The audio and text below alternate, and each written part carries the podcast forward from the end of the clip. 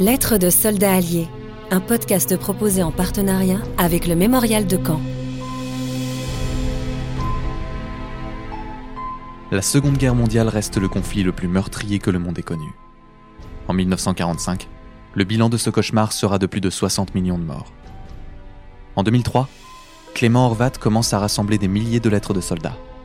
Pour beaucoup d'entre eux, la correspondance avec leurs proches est un trésor inestimable le passionné d'histoire en tire un ouvrage, dans lequel il retrace les vies de ses soldats, à travers leurs témoignages, leurs états d'âme, leurs sentiments. Voici quelques-unes de ces tranches de vie. Dans cet épisode, nous vous proposons l'histoire du ranger américain Ray Holm. Vous allez goûter à la sueur des entraînements, au sable d'Omaha Beach et à l'eau glacée de la Manche.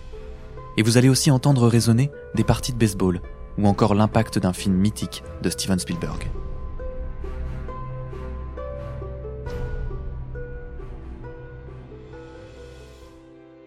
L'histoire de Ray commence le 12 novembre 1921, lorsqu'il naît à Chicago.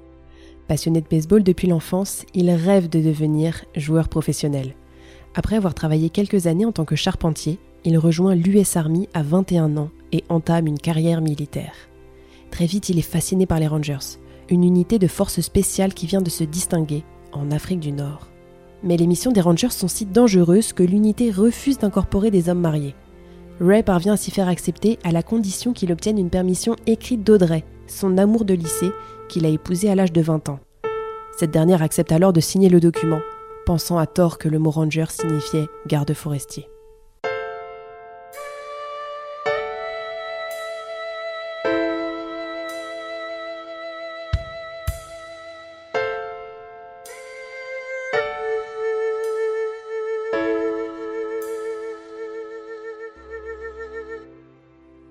Ray se rend vite compte que l'entraînement des Rangers est épuisant.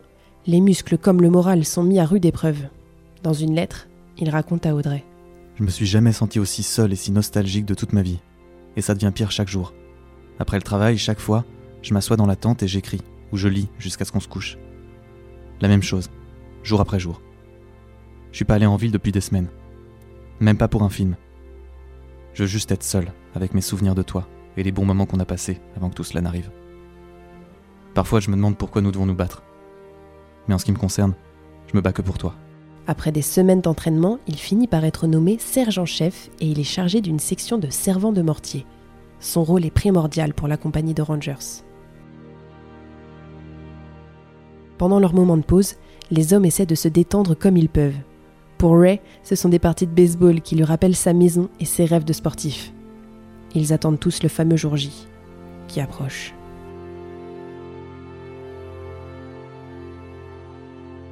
Le 1er juin 1944, quelques jours avant le débarquement, les Rangers embarquent à bord d'un navire britannique dans lequel ils passeront 5 jours.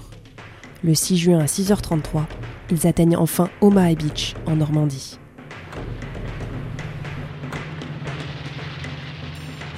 Alors qu'ils atteignent la plage, la péniche est inondée et les hommes doivent écoper avec leurs casques pour l'empêcher de couler. Un obus allemand frappe ensuite le navire. Ray et la trentaine de rangers survivants n'ont pas d'autre choix que de passer par-dessus bord pour éviter les tirs de mitrailleuses. Les hommes coulent sous le poids de leur équipement dans l'eau glacée de la Manche à près de 4 mètres de profondeur. Ray parvient cependant à se libérer de son pactage et de ses armes et ne conserve que les roquettes de son bazooka. Il avance lentement sous l'eau. Son casque finit enfin par émerger à la surface. Là, son regard balaye le terrain. Il est en plein milieu de l'enfer. La plage est couverte par les fumées des péniches en flammes.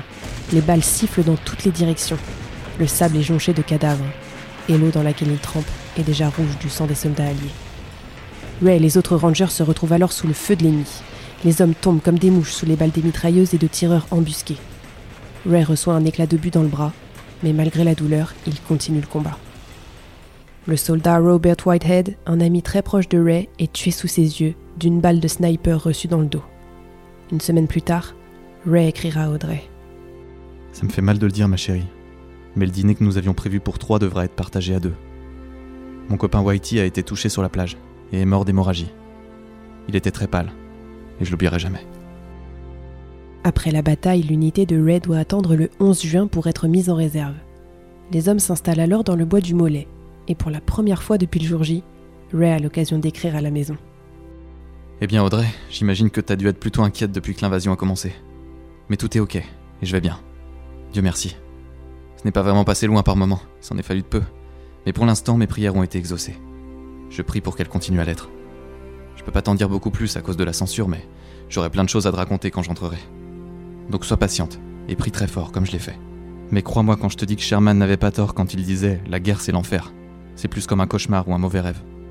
Aussi longtemps que je vivrai, j'oublierai jamais cette heure à ramper sur la plage, après avoir nagé les 50 derniers mètres jusqu'à elle, une fois la porte de notre péniche de débarquement arrachée par le tir direct d'un obus d'artillerie. Et ensuite, voir mes potes tomber tout autour de moi. Ma musette m'a sauvé la vie en traversant la plage, en empêchant une balle de me transpercer le dos. Dieu était vraiment avec moi. La blessure au bras de Ray finit par s'infecter et il est envoyé dans un hôpital de campagne. Il en sortira deux mois plus tard pour rejoindre son unité qui participe à la bataille de Brest le 25 août 1944. Après avoir été déployé sur de nombreuses zones de combat, jusqu'en Allemagne et en Tchécoslovaquie, c'est dans la ville de Neuberg qu'il apprendra la fin de la guerre. Cependant, son histoire connaît un dernier rebondissement. Juste avant de prendre le bateau pour enfin rentrer chez lui, il entame une dernière partie de baseball avec ses camarades. Malheureusement, il se blesse à la jambe au cours du jeu, et il devra attendre six longues semaines avant d'embarquer. Malgré cette anecdote, Ray ne sera pas dégoûté du baseball pour autant. Quelques années plus tard, il jouera même une saison en professionnel. À son retour aux États-Unis, Ray reprend son activité de charpentier. Avec Audrey, ils ont deux fils, Rick et Donald. Plus tard, dans les années 70, le couple rendra visite à leur fils, Rick, qui est engagé dans l'US Army et stationné en Allemagne. Ensemble, ils feront le trajet jusqu'en Normandie et marcheront sur Omaha Beach.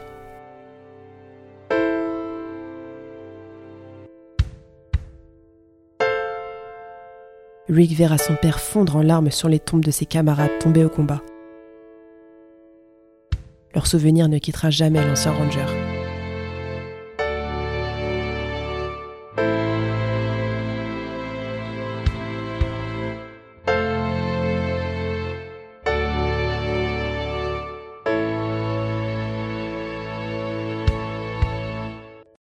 Des années après la bataille, c'est en juillet 1998 que Ray revit de nouveau ces événements, alors qu'il voit le film de Spielberg, Il faut sauver le soldat Ryan, qui vient de sortir au cinéma.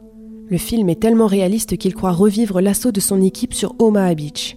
C'est la première fois que la guerre est montrée sous sa forme la plus crue et réaliste. De nombreux spectateurs quittent alors la salle, choqués. Même sa femme Audrey doit quitter son siège. Elle n'avait jusqu'alors jamais réalisé ce que son mari avait traversé. Un mois seulement après la projection, Ray décède d'une hémorragie cérébrale le 1er septembre 1998. Il avait alors 76 ans.